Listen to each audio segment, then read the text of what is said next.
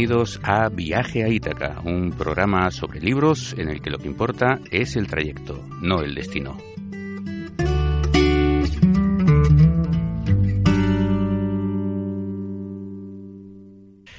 Bueno, pues eh, hoy en, este inicio de temporada tenemos a, unos invitados. Vamos a intentar trayendo invitados, si no cada semana, pues de manera muy, muy regular. Pero dejadme primero que os presente a, al amigo Daniel, Daniel Jandura, ¿qué tal? Hola, muy bien. verte otra vez. Igualmente, vernos además de verdad. Es que el teléfono es un poco rollo, ¿no? Sí, nunca pillamos el nivel del micrófono, siempre, siempre suena como que estoy muy lejos, como que estoy en, por ahí. Eh, perdido en, mi cabaña. Los, teléfonos convencionales los deberían ya borrar del mapa. Sí, sí. Eh, sí, todos nos comunicáramos por Skype mm. o... Sí, todo sería más sencillo. Todo sería más sencillo, sí. Bueno, pues como os decía, hoy eh, digamos que van a ejercer un poco como de padrinos de esta, de esta, de esta nueva temporada de, de Viaje a Ítaca eh, dos, eh, dos invitados de lujo, Olga Martínez y Paco Robles, que son responsables de la editorial Candaya. ¿Cómo estáis? Muy bien, muy contentos de, estar aquí en, el Prat y de formar parte de este arranque de viaje a Itaca. Bueno, a ver si la ruta es próspera. ¿Qué tal, Paco? Bien, con muchas ganas de, empezar el nuevo curso. Vosotros también habéis empezado ya, ¿no? Habéis empezado potentes, veo. Bueno, con una, con una delicatessen, pensamos que es una novela muy, muy delicada, pero que cuando la, cuando la lees eh, te deja noqueado y, y, herido de belleza. ¿no? Se llama Tambor de Arranque y la ha escrito un escritor muy joven de, de Argentina, de Santa Fe, que se llama Francisco Vitar. Mm. Bueno, Candaya se fundó hace 11 años, eh, desde Avillonet del PND, esto que me parece que hay novedades esta temporada. Eh, allí tienen eh, su cuartel general y van sorprendiéndonos con libros escritos en su mayoría por autores latinoamericanos. También han descubierto autores autores españoles. y además son autores, justamente como Francisco Vital, normalmente son autores bastante jóvenes, muy desconocidos y les dais la, oportunidad de darse a conocer en, España. Fijaos eh, lo que expresan en, su carta de propósitos en, la página web. Eh, dice, eh, la editorial Candaya toma su nombre de ese reino fantástico al que se dirigen montados en clavileño Don Quijote y Sancho para acabar con los hechizos diabólicos del gigante Madame Bruno. Con la misma vocación y voluntad quijotesca nace la editorial Candaya que pretende desde su modestia luchar contra esos otros maleficios aún más perversos y malintencionados que condenan al ostracismo a muchos escritores latinoamericanos. Eh, ¿Ha cambiado algo el panorama con respecto a, los autores latinoamericanos, a la difusión que tienen en España desde que fundasteis la editorial? Bueno, eh, la intención eh, de, sobre todo, buscar nuestro espacio en autores hispanoamericanos persiste y, se sigue manteniendo. Creo que aproximadamente estamos ahora en un 60-65% de autores hispanoamericanos en nuestro catálogo. Mm.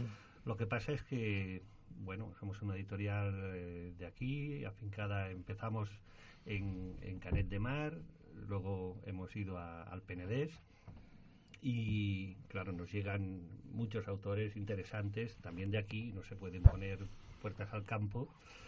Eh, como anécdota curiosa, eh, un poeta de Tarragona, Juan López Carrillo, nos presentó un manuscrito suyo y dice, bueno, sé que vosotros estáis especializados en literatura hispanoamericana, pero yo estoy dispuesto a nacionalizarme boliviano.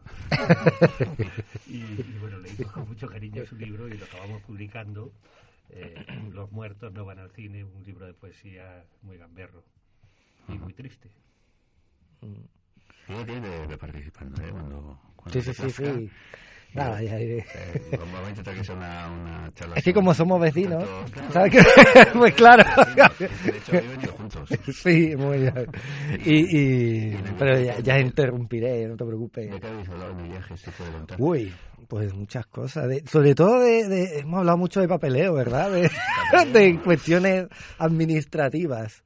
De, de, lo que supone para una editorial hacer un traslado, al menos de parte de, la infraestructura, digamos, a, a, otro lugar, ¿no? Porque ahora... También un poco eh, los problemas de pasar de ser una editorial eh, pues que lleva entre una pareja a intentar dar eh, el saltito hacia, hacia una editorial ya pues con, algún empleado, con becarios, eh, con local, con, todas estas cosas, ¿no? Que, que, en su momento tuvimos que hacerlo, tendríamos que haberlo hecho sobre todo a, partir de, de, la publicación de Nocilla Dream, que en Candaya fue eh, un hito, ¿no? Una novela que, que de alguna manera eh, inauguró lo que luego se conoció como la generación nocilla, que vendimos hmm. treinta y pico mil ejemplares. ¿No habéis superado esto? Que se vendieron derechos, no, no, como, en cuanto a ventas y hmm. repercusión, no. Eh, ya lo sabíamos también. Que, la nocilla te quita el hambre un rato, luego. yo creo que no lo hemos superado en cuanto a, número de ventas, pero en cuanto a calidad, eh, no hemos bajado de ahí ni mucho menos. hemos, hemos publicado libros muy, muy, muy potentes, que no siempre son muy vendidos, pero ¿Y, ¿Y, qué os vais a Barcelona ahora?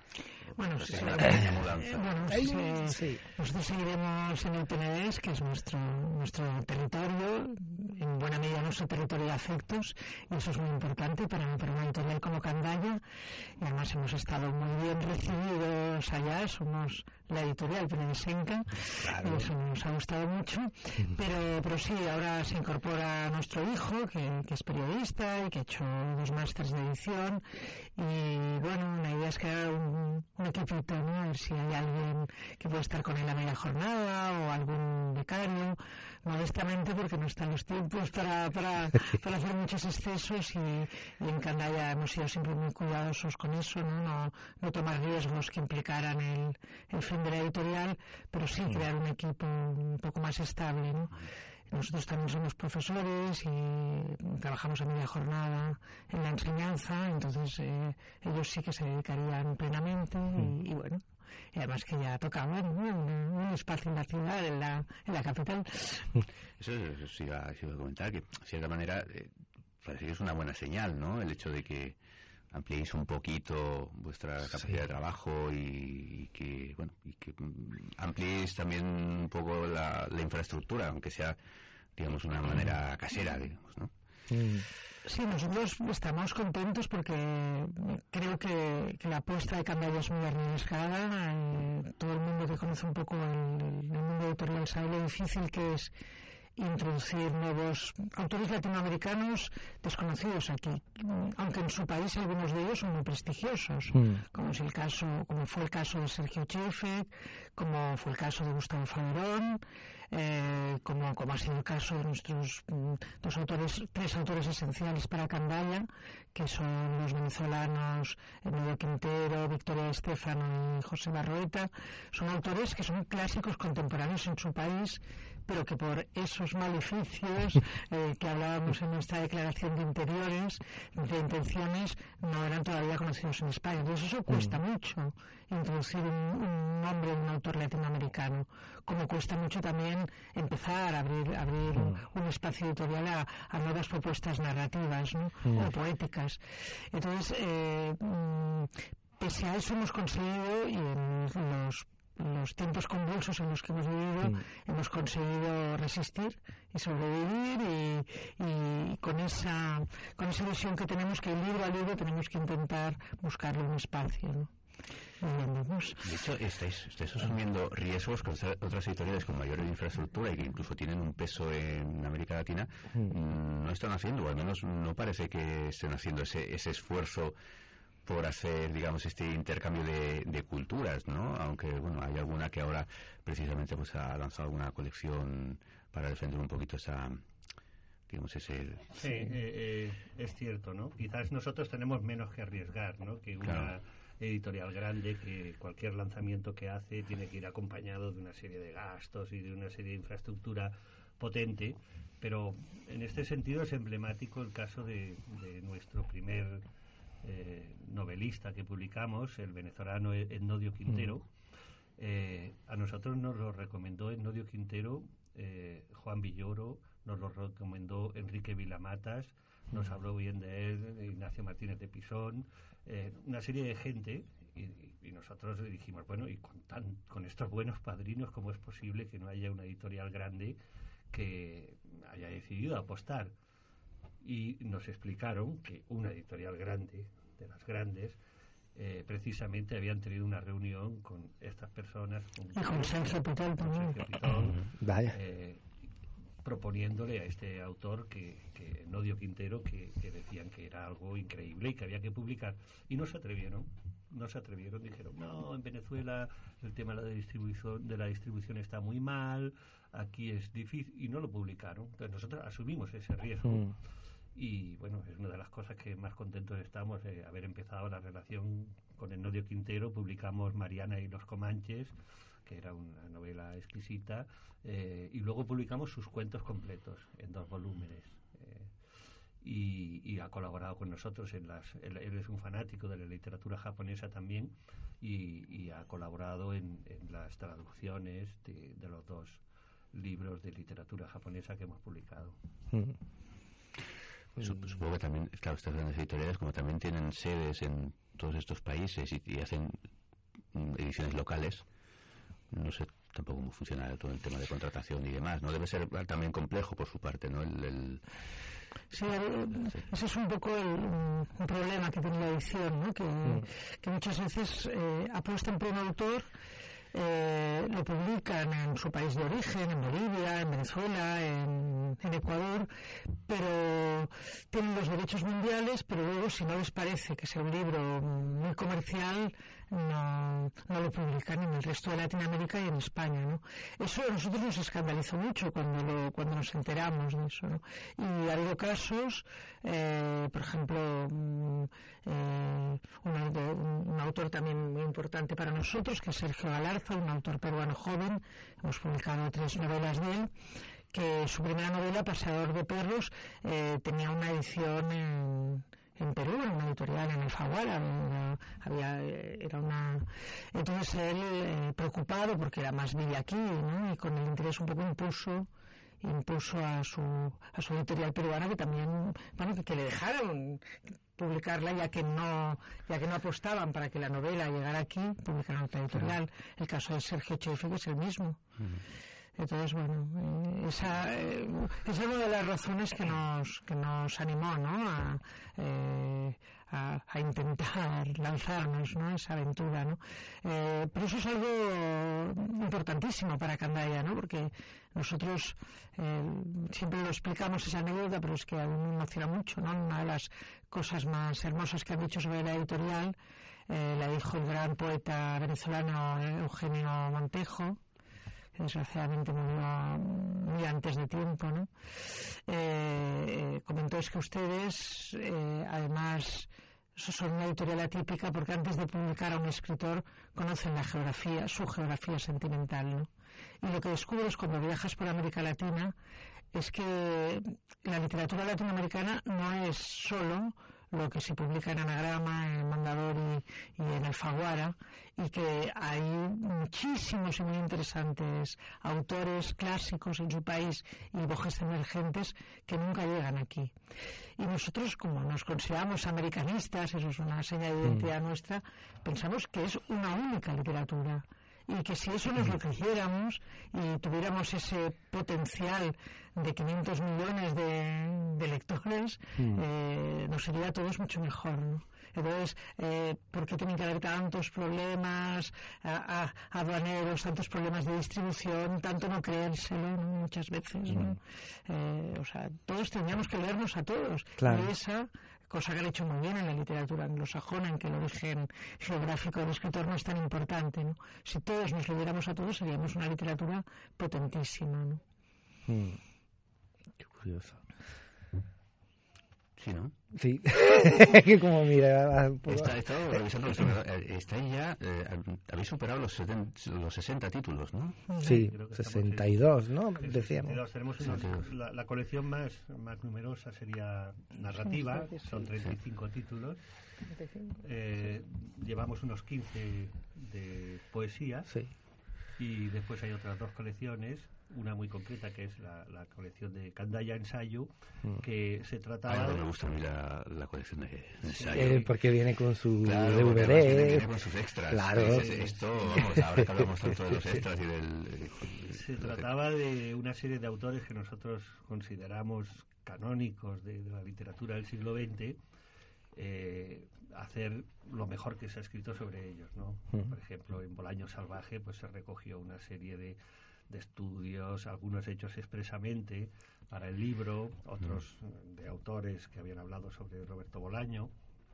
Y todo eso además, pues eso, con el extra que decías, en el caso de Bolaño fue una película en la que eh, una conversación entre Antonio García Porta, el mejor amigo de Bolaño, eh, Enrique Vilamatas, también uno de sus grandes mm. conocedores y amigos y conocedores de su obra, y su la viuda de Bolaño, pues tenían una conversación sobre, sobre, sobre el personaje, ¿no?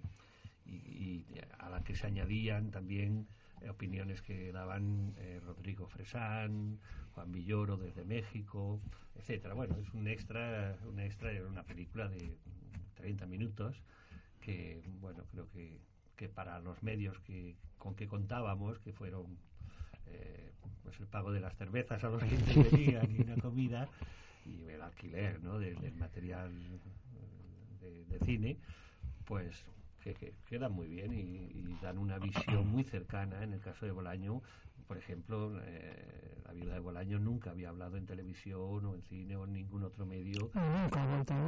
Desde entonces no... Eh, o en el caso de Juan Marcé, por ejemplo, en Ronda Marcé, conseguimos que Marcé hablara, ¿no? Que, que, creo que la única entrevista registrada con él era una que le había hecho Vázquez Montalbán. Eh. Sí que se ha editado además hace poco en forma de libro, creo. Sí, sí, sí, pues, pues, visto. Nosotros conseguimos que, que, mm. que Marcé eh, estuviera una hora y pico hablando y de qué manera, ¿no?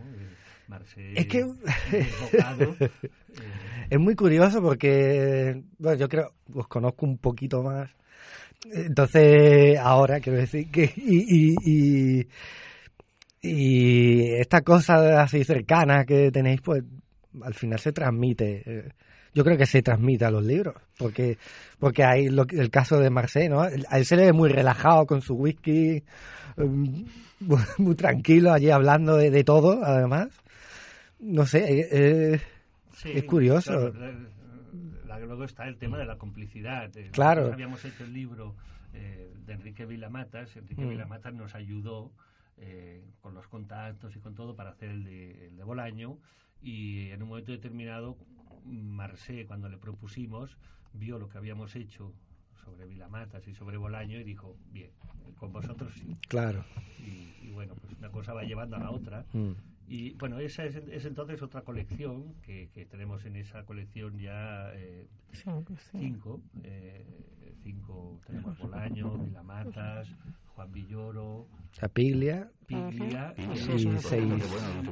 y últimamente empezamos también con autores ya no solamente de la literatura hispanoamericana, nos salió la oportunidad de hacer sobre Cés Noteboom, que es un enorme autor holandés, y, bueno, pues eh, hicimos también un libro sobre él, acompañado una película extraordinaria de Eric Hasnot, mm. y Está muy bien. Que, bueno, pareció... Ese ya era un documental. Sí, sí, es una película de una hora y además sí. eso sí que es un eh, un, un, proyecto pensamos único, ¿no? Porque eh, bueno, esas, esas aventuras que solo se pueden hacer cuando hay una apuesta de afectos, ¿no? Mm. Eh, el, el, director de la película eh, es, un, es un cineasta holandés que, que vive aquí en en, en, Barcelona, en Caldetas, y es él también el director de, de, Bolaño Cercano, la película de Bolaño, mm. pero realmente no tuvo un, nosotros no hacemos broma, casi casi lo adoptó como un hijo, ¿no? Porque él vio, él vio en, en Eric eh, muchos rasgos de su personalidad, ¿no? Por ejemplo, esa voluntad de viaje, de rancia, ¿no? Eh, que, que, tienen los dos muy marcados y realmente eh, Eric se convirtió en la sombra de No Mundo durante un año Mm. Y tuvo acceso a sus casas, la de, la de Menorca y la de, y la de Ámsterdam, eh, lo, acompañó muchísimos actos, consiguieron eh, que la película se estructurara en una conversación claro, que es... eh, con Alberto mm. Mangel, que luego está reproducida en el libro porque nos pareció que, era, que, era, que tenía un valor. Es que la aparición de Alberto Mangel. Y eso solamente se consigue eh, cuando cuando quieres a alguien, Claro. cuando, le das ese, ese don, ¿no? Y eso es lo que un poco puede aportar Candaya, ¿no? Mm. Otras editoriales independientes como la nuestra, ¿no? Que bien vendría ahora que, ahora que dentro de nada son los Oscars de la literatura, o sea, el, el premio Nobel, ahora en octubre. Bueno, todavía. Pero imaginaros, vendría bien. Sí, ¿no? sé, son ese- esas, esas experiencias. De hecho, una vez un periodista definió, que lo hemos repetido muchas veces, Candaya como una red de complicidades y es así, Mm. ¿no? O sea, es, eh, ha sido eh, un poco el- el- la sensación de, de honestidad que, que creo que transmitimos, ¿no? Que realmente Perder esa, esa, esa serie de miedos que decís, ¿no? De, de- que luego cuando lo supera, dice, bueno, pero si, quizá no era para tanto, ¿no? O sea, no, no, no hay nada de malo en publicar un autor latinoamericano, ¿sabes? Que- pero, pero quizá como tenemos esta cosa de que, claro, el- Latinoamérica solo es el boom, Sí, exacto, ese es el gran pues... nuestra distribuidora incluso, o sea que son nuestros, nuestros Fíjate. ¿no? los que nos tienen que, que- que dar nuestros libros en las librerías y, y visualizarlos, pues no, no nos, nos dicen, ¿y por qué no publicáis más clásicos? ¿Por qué no hacéis traducciones? Norteamericanos. ¿Por qué? Pues, Claro. Bueno, pues es, que está muy bien, y, pero, pero bueno, nosotros, nuestra apuesta Mm. es, es por otro y lado, donde ¿no? pensamos que hay un vacío, ¿no? O sea, Claro. porque realmente hablamos de, de burbuja editorial, de que se publica, y es verdad, en España más,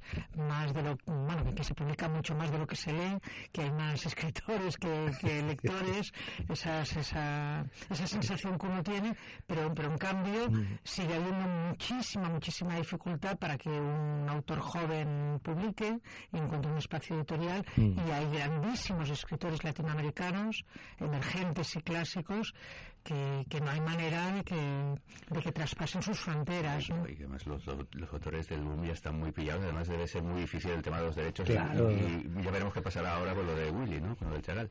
No, pero además es que eh, a mí lo que me molesta es que es, mm, es que la literatura latinoamericana es mucho más compleja Claro. y mucho más mm, eh, con muchísimos más caminos que el realismo mágico, ¿no? Que a mí me, me gusta mucho García Márquez, ¿eh? pero no me gustan mucho algunos epígonos de él que se venden como churros, ¿no? Eh, entonces, no sé, oí una vez una conversación en una librería eso, en, en la calle que me impresionó. Dice, no, no, yo me interesa la literatura alemana porque es más reflexiva, es más filosófica. Y yo mm, me mordía, me mordía la lengua y decía, a ver, lea Sergio Cheifek. Eh, Claro. Es una literatura en que, en que la acción es inseparable del pensamiento, ¿no? Entonces esos, esos lugares comunes estando muy extendidos. Mm. Vosotros que estáis mm, más en contacto con los autores jóvenes latinoamericanos y con algunos españoles, ¿creéis que, que existe esa, esa especie de complicidad eh, a través de la cual los, los autores jóvenes que comienzan a publicar, que comienzan a hacer su nombre, apoyan un poco a todos esos otros autores que quedan un poco relegados? Para que para que vayan saliendo, para que se vaya hablando de ellos. Eh, especialmente por zonas. ¿eh? Por, ejemplo, en Zaragoza eh, Sí. hay una solidaridad entre, Y hay entre, muchos autores ahí. entre escritores de que unos ayudan a otros y se van a sus presentaciones. Y Además tienen allí un líder que es Antón Castro. Eh, claro, sí. Y, escritores, que bien, como Manuel o como Sergio del Molino, que son Sí. muy generosos con los escritores jóvenes, Sí, eso es cierto, con los ¿eh? que siempre puedes contar para todo. eh, No sé, o sea, ahora, ahora publicaremos después de después de, de Tambor de Arranque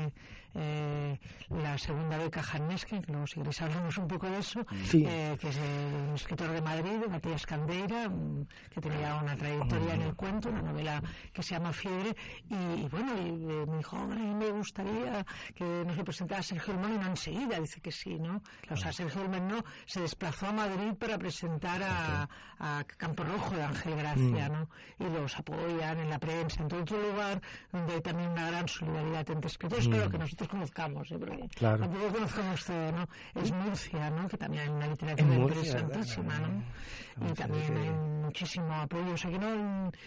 eh, Y la verdad es que en los sitios donde se da ese, esa solidaridad entre, entre escritores eh, están saliendo una cantidad de nombres y de obras eh, importantes. Mm. Zaragoza ahora mismo es un referente. De, Luego puede haber gente que se no sé, ¿no? no sé, ¿no? Pero la experiencia nuestra es de, mm. bastante de que bastante de que somos una generación en que hay que apoyarse, ¿no? Quizás, no sé, ¿no? comparando con el latinoamericano, mm, también es cierto que nosotros hablamos la poca receptividad de la literatura latinoamericana aquí. En algunos países tampoco hay mucha receptividad para la literatura española, ¿no?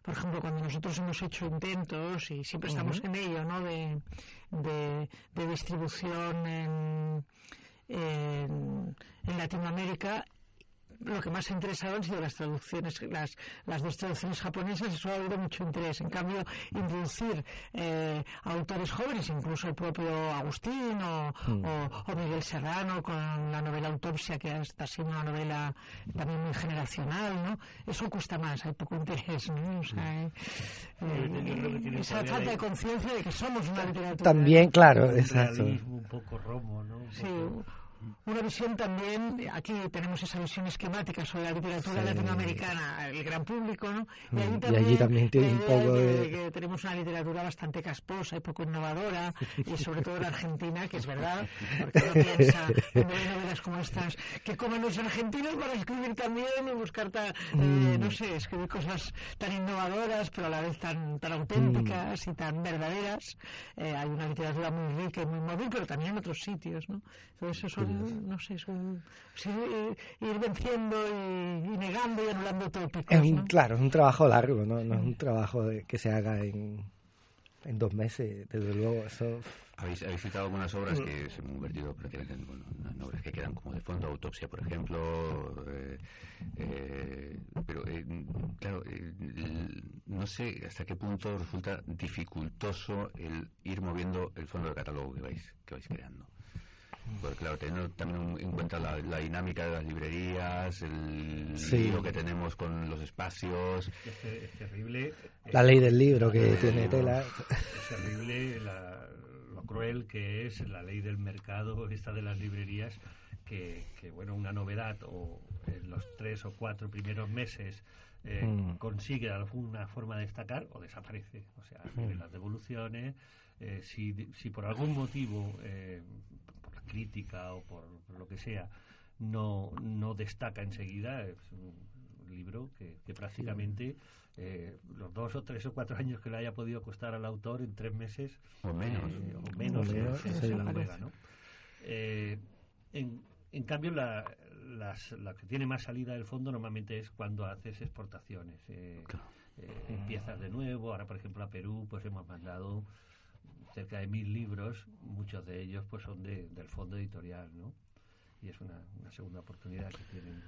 De todas formas, eso mm, creo que tenemos que ser muy conscientes todos. Nosotros mm, eh, lo tenemos muy en cuenta también mm, cuando nos decimos a publicar a un, a un autor, ¿no? O sea, el, eh, eh, esto hay que pelearlo, hay que pelearlo todos, hay que pelearlo, tenemos que pelear los editores y eso creo que también es un signo de identidad de Candaya, que en mm. cada libro eh, vas a muerte, ¿no? O intentas hacer lo imposible. Pero tiene que pelear el autor también, ¿no? La dinámica que se genera una editorial más modesta, que publica menos títulos que, una gran editorial, o una editorial de nivel medio, eh, claro, es, es, es muy diferente. Podéis prolongar más el, periodo, digamos, de promoción, de difusión de la obra, porque la dinámica que se genera en otras historias es que en 15 días hay que pasar otro libro, porque es que eh, es tremendo. El tema de los clubes de lectura, el tema de las presentaciones por distintas partes del país, eh, en fin, ahí, ahí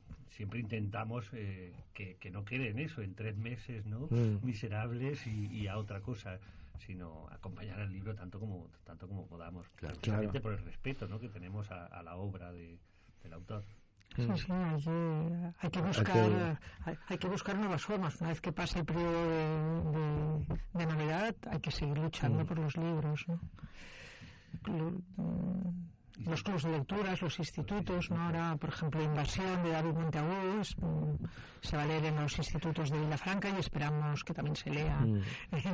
en, otros institutos de Cataluña. Estamos preparando una ruta en, Vilafranca sobre el libro, ¿no? Hacer una ruta comentada con el autor. Aquí. Bueno, buscar, buscar otras formas alternativas. Esa idea del escritor, eh, escribes una vela y se acabó y, ya, ya... Sí, eso... eso ya no... es otro tópico. Eso es otra, otra época, ¿no? O sea, si no te lo trabajas, si no... Eh, potencialidad de lectores yo creo que hay, ¿no? Pero hay que buscarlos, ¿no? Entonces hay que... Una, una, una, primicia, sin decir nombres, pero una productora muy, muy importante se ha interesado por Invasión de, de David Monteagudo. Puede que no quede nada, pero el simple hecho de que de que haya un interés. Una sorpresa, porque no esperaba que, que David Monteagudo publicara con otra editorial que la que tenía pillado y, y de repente anunciáis que, que sacáis eh, mm. un libro de David. Bueno, todo el mundo quiere mejorar. Hombre, ¿Cómo puedo dar el siguiente paso? Entonces, pues nada, subir a pantalla. Ah, sí, sí, lógico, sí, sí, comprensible. Estancado, ¿no? Ahí iban sacando, pero... Mm, bueno, lo que, lo que pasó con, con David Monteagudo es que él, sabéis, presentó una primera novela, mm. eh, primero se la, se la presentó a un escritor de, de Vilafranca, Jordi Llavina, y Llavina la ley, que era la novela Fin. Eh, Jordi Llavina la leyó y escribió un artículo muy elogioso eh, en, La Vanguardia, creo que era, y ese artículo lo, leyó el, editor de Acantilado, Paicorba, sí, y a partir de ahí se pusieron en contacto. Entonces, yo creo que ahí hubo un poco de, de, fallo luego de, intentar decir, bueno, como esto ha funcionado también, se vendieron 50.000 ejemplares, se hizo la peli, 10 11 ediciones, se hizo la película, etcétera pues eh, eh, a ver, ¿qué más tienes? Bueno, te, tenía escrito una serie de cosas y fueron tirando de cajón. Eh, bueno, esta, Invasión, es la primera novela escrita después Fíjate. De, de, todo el, de todo el éxito de FIME y todo esto. Lo demás era menos los cuentos, ¿no? del edificio. Mm. Era, era, un poco ir tirando de cajón.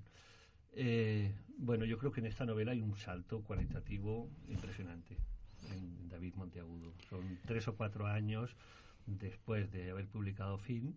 Eh, se nota la, maestría, como, como el oficio, eh, sin perder sus, sus virtudes, esa capacidad de crear adicción ¿no? en la lectura, de, mm. que, de seguir leyendo, seguir leyendo, seguir leyendo, creo que ha ganado en profundidad en, un montón de cosas. mi, experiencia con David Monteagudo ha ido a la inversa del resto de los demás. O sea, la gente encumbró fin y luego fue de y, y a mí me pasó lo contrario. A mí de menos a más. No me gustó absolutamente nada. Y me acuerdo de, de, tu reseña, sí. Una, una al respecto. Y luego, a medida que fui leyendo los siguientes libros, mm, mm, me fue gustando más. Sí, me ha pasado exactamente igual. A mí me encanta ese libro, me encanta. Yo creo que el, el, recoger la leyenda del hombre lobo y, además muy bien escrito. Y, muy bien escrito. A mí me encanta esa novela, creo que es. Invasión es una novela. nosotros pensamos, mm, o sea, nos gusta porque es una novela con muchísimas posibilidades de interpretación. Es una novela eh, tiene mm, un motivo fantástico inicial, pero siempre, al menos a Paco y a mí siempre nos ha parecido una excusa, un pretexto. ¿no? Eh, es sobre todo una, una novela eh, que reflexiona sobre, sobre lo difícil que es sobrevivir eh, al pensamiento único y la soledad que implica mm, sentir que ves las cosas de manera distinta que los demás. Entonces, a partir de ahí, todas las claves existenciales, políticas, eh, sociológicas que se le puedan hacer. ¿no? Sobre todo es la soledad del individuo cuando, cuando siente que, que, piensa de manera distinta a los otros. ¿no? Y luego, estilísticamente, es una novela eh, muy ceñida, muy cuidada, de un lenguaje eh, muy distinto al de Brañaganda, en que era un lenguaje más barroco, más de mitos, precisamente un poco por, por la temática, y ahora aquí es un lenguaje eh, casi notarial, muy frío, para provocar ese contraste entre lo prodigioso que le pasa al personaje, que bueno se puede desvelar porque es la primera Mm. página que un buen día gigante. ve, ve un gigante en, en, en la plaza en la plaza del mercado nosotros sabemos muy bien qué plaza Sí. Franca es y qué café es Aunque podría ser muchas plazas de sí. lugar, ¿no? Mm. No hay ninguna referencia eh, precisa del lugar que Mm. es, pero lo, bueno, lo disfrutamos más porque Sí, porque cu- cuando has estado allí. Es bebiendo una cerveza plácidamente leyendo de algo que rompe, ¿no? que distingue, ¿no? Entonces eso, eso es un pretexto precisamente para hablar mm, la soledad que uno se siente cuando, cuando, cuando se percibe a sí mismo diferente a los demás, ¿no? Mm. Y mm, de una manera muy inquietante, muy bien, muy bien resuelta, ¿no? Mm. Y nos ha gustado mucho porque a, a lectores muy exigentes y muy exquisitos, pienso en amigos nuestros como o autores nuestros como Miguel Serrano, como que es muy muy eh, muy exigente en sus lecturas, como Eduardo Ruizosa, que es para nosotros es un escritor al que admiramos mucho, como eh, como Miguel Ángel Hernández Navarro, ¿no? Les ha gustado muchísimo Invasión, ¿no? Son grandes defensores de Invasión. ¿Notáis que hay algún tema recurrente en, en los libros que publicáis? Ah, Si miráis un poco así por encima del catálogo, decía, "Ala, de repente este tema parece que, que aparece en varios libros, ¿no? Si aparecen, desde luego, yo creo que no es Oh. buscado, ¿no? Eh, la temática. Quizás sí una cierta voluntad de, de entender el mundo, de entenderse a uno mismo, quizás sí Mm. que flota un poco, quizás, en, en- pero no, no buscada, ¿no? Mm. Sino porque supongo que es lo que más nos gusta, estos libros que tienen eh, esa voluntad de, de no solamente entretener, sino de ayudarte a, a entender Mm. un poco mejor el, el mundo. ¿no? Yo creo, por ejemplo, para, bueno, eh, o sea, eh, hay una frase que dice Victoria de, bueno, que siempre dice Victoria Stefano, creo que es de, de Nietzsche, de, de- de escribir con sangre, ¿no? De- Sí. que Para el autor ese libro sea, sea necesario, ¿no? Dejarse la piel en ello, Mm. ¿no? Eh, entonces, yo sí que creo que, que- que eso sería algo definitorio, ¿no? Que son libros que el autor necesitaba escribir. Mm. Ahora, concretados de maneras muy distintas, ¿no? Eh, porque es un catálogo creo yo muy variado ¿no? Es muy variado, sí. distintos pero, Pero a veces digo- elementos requisitos que a nosotros nos gustan ¿no? Eh, ej- el tambor de arranque yo creo que mm, que define muy bien lo que a nosotros nos gustan en los libros ¿no? Eh, por un lado creo que es un libro mm, innovador eh, creo que es que, que intenta un camino, ¿no? Es un libro muy minimalista, muy de silencios, eh, muy de comunicar emociones, no solamente contar hechos, sino cómo los personajes y el lector vive esos hechos que te están contando. Eh, casualmente el, eh, Fra- Francisco Vitar es también poeta, pero a la vez es un libro muy eh, muy comprometido con el momento en el que estamos viviendo, ¿no? Mm. Eh, aunque de una manera muy oblicua, y no me extraña que le gusta a Sergio Chefe, porque también es un autor así, aunque de una manera muy de rodeos, Sí, muy oblicua, nada sociológica, nada directa, es que van apareciendo los temas eh, del mundo contemporáneo. Mm. Aparece el tema, las dificultades de los jóvenes para encontrar trabajo, aparece el declive de la clase media, Mm. en las estrecheces cotidianas de la vida cotidiana, pero en la clase media son los dos protagonistas, los dos son maestros o, o profesores. Aparece el tema eh, de los desahucios, de la gente que ha perdido la, la casa y que vive en un coche, ¿no? Y entonces de repente todos estos problemas y luego la tristeza de los personajes muy frágiles, se le ha comparado un poco con, San, con Salinger, con, Mm. con Yates, un- personajes muy sí. frágiles, que una pareja joven que se separa sin, sin ninguna estridencia, con mucha tristeza y sin ningún motivo claro, ¿no? Sino eso, eh, eso de que no puede ser, ¿no? El- la, la frase que le hemos puesto, lo, eh, un poco era lo que queda cuando no queda nada, ¿no? Mm. Entonces ese tipo de literatura que además te da herramientas, que por un lado te da herramientas para entender el presente, ya está bien, ¿no? Eh, que me hace una literatura que de espaldas a la, que esté de espaldas a la realidad, pero que a la vez mm, bucee entre la dimensión más honda del individuo es la literatura que a nosotros nos gusta. y Creo que sí que es un denominador común, concretado, como digo, de manera muy distinta, escrito, escrito con, eh, eh, con vísceras como en Sergio Galarza, que sería más un escritor de realismo sucio, o escrito con esa, eh, con esa emoción de lo cerebral que definiría Sergio Chefek para poner dos escritores incluso la pero que se gustan mucho entre ellos además de llamarse Sergio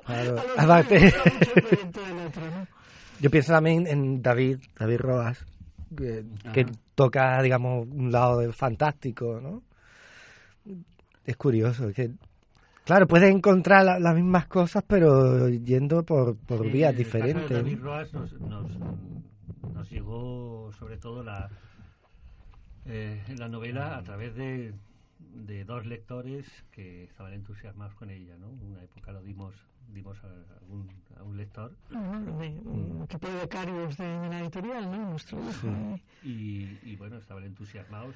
es que las antologías que hace David Rodas de literatura fantástica, yo tengo alguna en casa, pero que lo he descubierto después, luego me he fijado en quién era y digo, anda, y son, son increíbles, o sea, él, domina muy bien todo esto de lo que es Lovecraft, por ejemplo, o Poe, todo este tipo de cosas.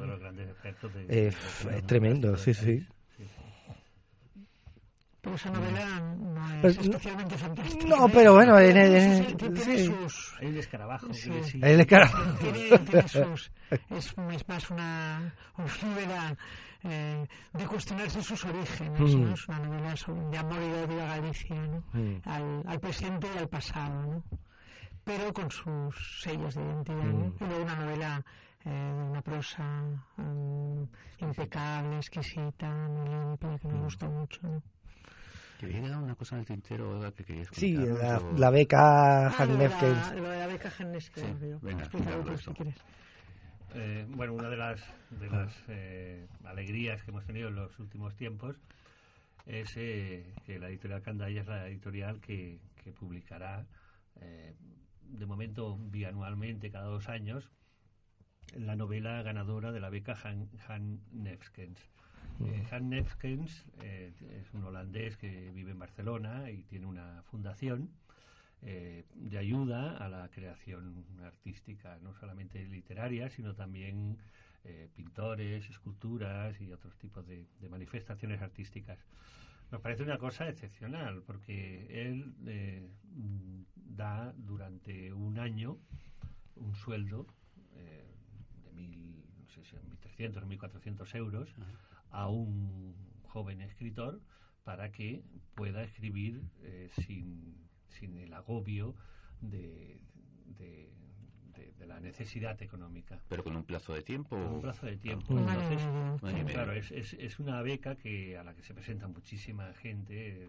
La, la, edición anterior, la que ganó Eduardo Ruiz Sosa, creo que eran 250 o 260 escritores eh, presentan un proyecto de 30, 40 páginas escritas y un poco el argumento y lo que va a ser la novela y las intenciones, etcétera, y luego hay un jurado, generalmente muy prestigioso, en, el de Eduardo Ruiz Sosa estaba eh, Juan Villoro, eh, Ignacio Vidalfolk y Lourdes Iglesias. Y Lourdes Iglesias, eh, es gente de la que uno se puede realmente fiar y escogen esa novela. Y entonces nosotros ahí, un poco a ciegas, claro, porque no es como en otros casos sobre una novela que ya escrita, sino sobre un proyecto, eh, nos comprometemos a publicarla. Claro, con los jurados que suele haber, uno no tiene mucho miedo a, equivocarse y entre la gran selección de autores que, escogen, pues eh, y entonces, bueno, pues eh, hemos empezado con la, la primera beca Neskens, que es la de Eduardo Ruiz Sosa, eh, Anatomía de la Memoria, que es, bueno, lo decimos poco nosotros eso, pero siempre decimos que esta es una obra, una auténtica obra maestra eh, de un autor de 30 años y sorprende por la profundidad, por la complejidad, por la facilidad con que se lee, por, por el tema, por todo. Y ahora, pues eh, en el mes de octubre, próximo mes, el próximo libro que vamos a publicar es la segunda beca Han Neskens, Fiebre, de mm. Matías Candeira. Y ya este año se dio la, la tercera beca Hanneski, que la ganó Cristina Morales. Eh, y, bueno, eh, ahora empezará el proyecto, eh, que quería añadir a lo de poco, que no es solo un proyecto de la Fundación Hannesken, sino es un proyecto eh, de la Fundación Hannesken de Candaya y de la Universidad Pompeu Fabra. De hecho, la iniciativa fue de la Universidad Pompeu Fabra. el máster se hace allí, ¿no? Sí, el máster de escritura creativa de la, de la Pompeu, ¿no? Y, eh, bueno, lo que sí que mm, podemos garantizar es que es una beca muy limpia, ¿no? O mm. sea, de hecho hay unos, hay tres jurados, uno, uno por la, uno por la universidad, otro por la fundación y otro por, por, por Candaña y, y, bueno, ¿no? O sea, es absolutamente limpio, ¿no? Difícil. Y, es una, bueno, sí creo que es menos de 35, mm, no sé si No, no, no, si yo no, no, yo no lo, yo todavía no tengo los 35, no me, no me pongas años. no, no, yo creo que no puedo entrar para estas cosas. No, sí, me queda poquito ya, me queda unos meses. La memoria y realmente estamos muy orgullosos de haber publicado esa novela, ¿no? Mm. Porque es justo, bueno, eh, es todo lo contrario que Tabor de Arranque, que tiene 112 páginas, la otra tiene 570 páginas, pero, pero, pero, es, pero es, es una novela muy comprometida con, con, un momento pavoroso de la historia de, México, ¿no? que, que es una desaparición de del, movimiento de origen universitario que surgió en Culiacán, de desaparecidos, de gente que, eh, que ya no existe, un movimiento que surgió unos años después de los eh, de los sucesos del DF que son más conocidos, de la plaza eh, Tlatelolco, pero que en ese caso ha sido totalmente silenciada, en que eh, desaparecieron miles y miles de jóvenes pero, pero además de eso es un, es un gran poema ese libro, ¿no? O sea, cada página es un gozo, un, gozo de línea a línea, de las palabras, de la estructura. ¿tú que has leído? Sí, lo puedo decir. Sí, yo tengo que decir que, que eso, cuando fui a la presentación que hiciste en Vilafranca, me llevé el libro, ¿no? Pagándolo, y, y y me puse esa misma noche, me puse, lo abrí por, por abrir, digo, bueno, ya leer el principio y tal, y, y me fui quedando, quedando, me tiré toda la noche leyendo. y, y luego, luego se ralentizó porque, claro, siempre se te ponen cosas que tienes que leer, trabajo, tal, pero, pero eh, la verdad es que el arranque impresiona.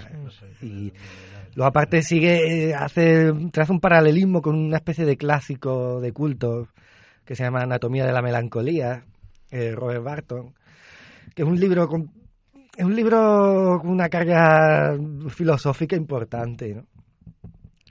y sí, lo que hace Eduardo sí toma lo toma un poco como modelo, ¿no? Eh, a la hora de para estructurar todo, todo, todo lo que es el discurso y lo que van todas las reflexiones que vemos en la novela.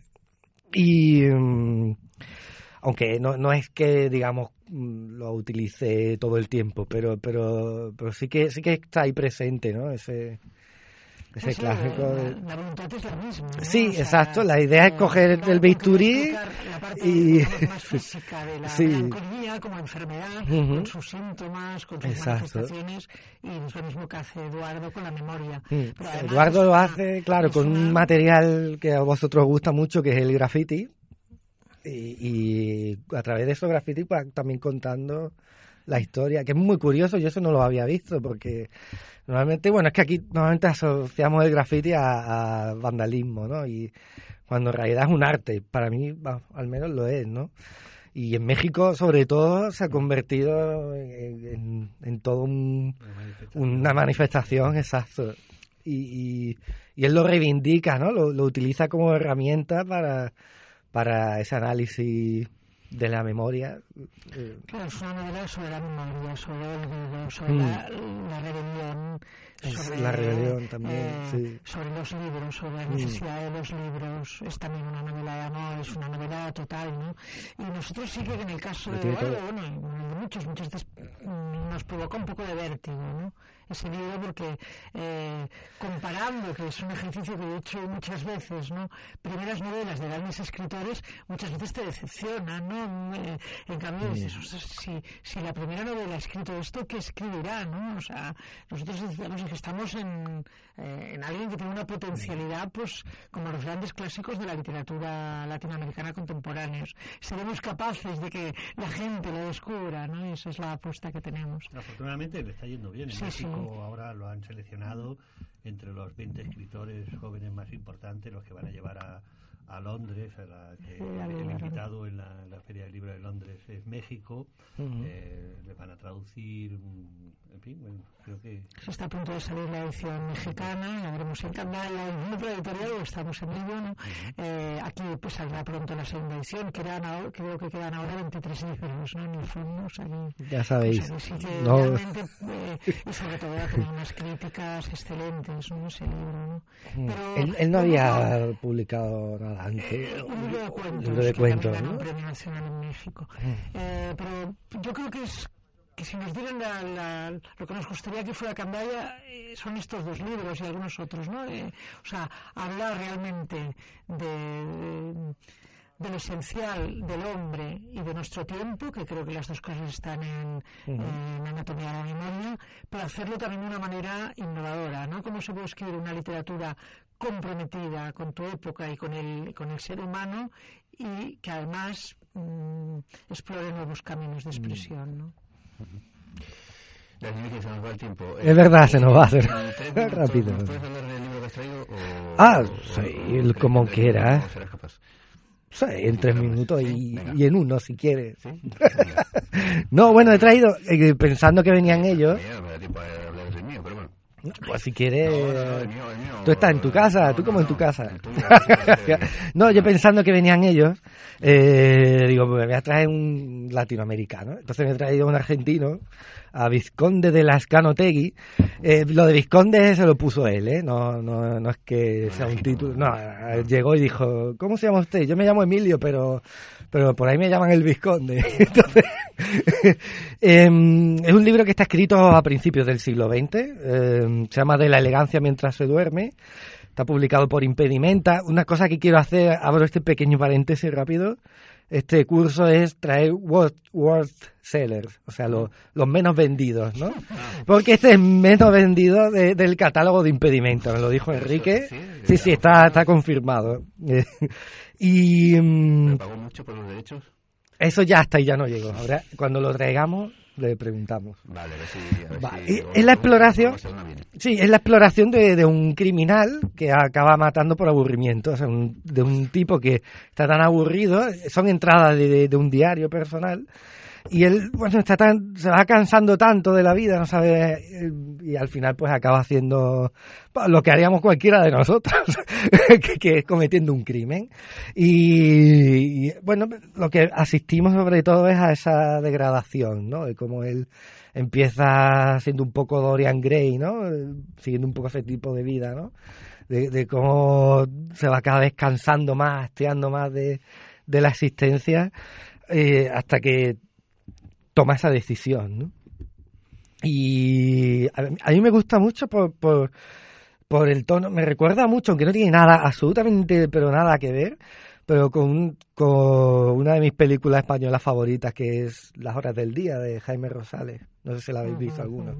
Ese, ese tono que- que- en el que te cuenta absolutamente todo, exactamente igual, ¿no? De cómo te cuenta lo que es comer, eh, salir por ahí a pasear, a trabajar, hacer cosas, y, en medio mete mm, un crimen, ¿no? Y, cómo todo está en exactamente en el mismo plano, ¿no? Y, a mí me recuerda mucho a, a- a esa forma de, de- contarte eh, cómo, eh, eh, cómo el, tanto el bien como el mal eh, depende de, de- mm, también de, nosotros, ¿no? De, de cómo llevamos nuestra existencia, ¿no? Entonces, eh, el libro habla, yo creo, principalmente de- mucho de eso. Y bueno, de, de un argentino, es, es su. Dicen que es su mejor libro. Lo demás no es que fuera muy bueno, o sea, eh, digamos, el único que, que yo creo que pasa cierto corte de, calidad, ¿no? Pero es una calidad bastante alta, también hay que decirlo, ¿no? O sea, cuando lo lee, dice, tiene momentos reflexivos muy, muy potentes, ¿no? Y, y, mm, no sé, a mí me gustó mucho. Entra también, entra, sí, sí, efectivamente. Entra mucho, no, entra mucho en, en esta especie de, de libros como pues, no sé, como lo que lo que escribía Genet, por ejemplo, ¿no? O, o, eh, de otra manera, Jean Forton, el francés, que escribió un libro muy parecido a Lolita, ¿no? De Nabokov, pero pero de otra manera, ¿no? Entra un poco en esa en esa serie de, de novelas, ¿no?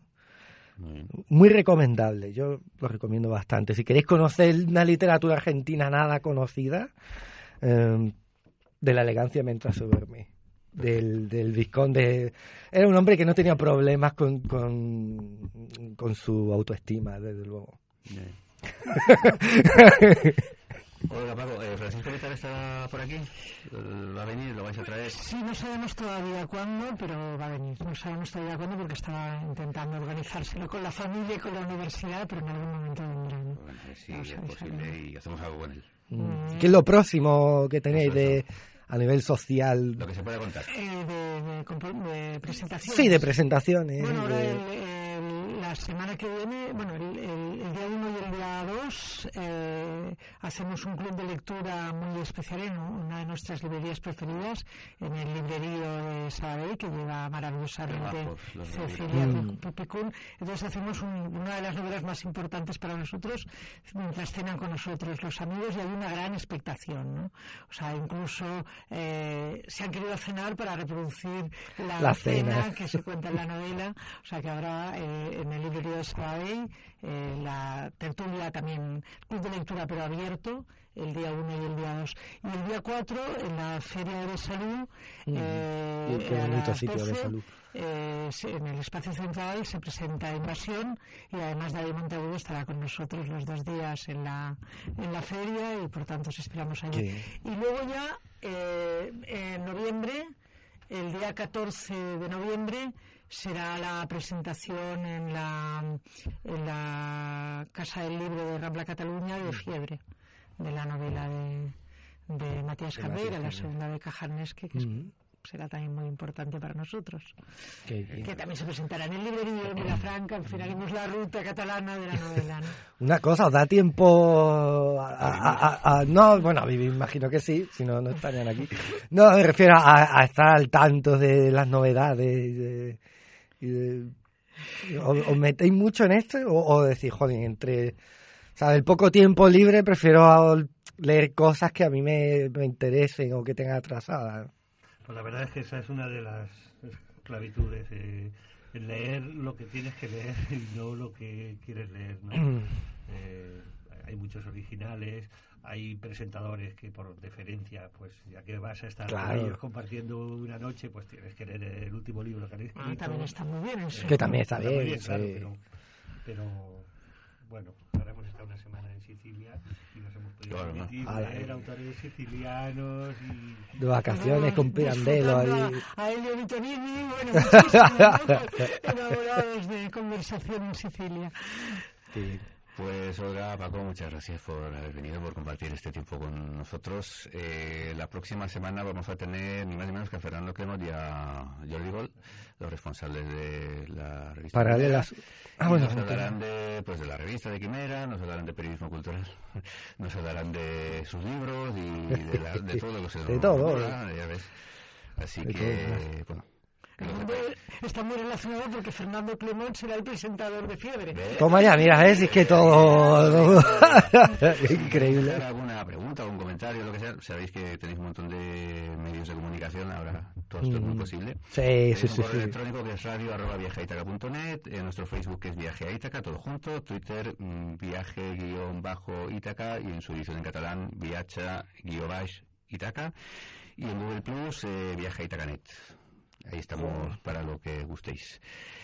Sí, pero, pero eh, evitad escribir de madrugada, man- que no despertáis. No, que... Daniel, hasta la próxima. Hasta la próxima. De No, ¿eh? no, no, esta vez ha sido fácil. Ha sido fácil, ¿no? He seguido los tambores que habían aquí en la plaza, que, que están con la fiesta mayor. Claro. Y no veas, ha sido fácil. Pues venga, nos reencontramos. Muy bien.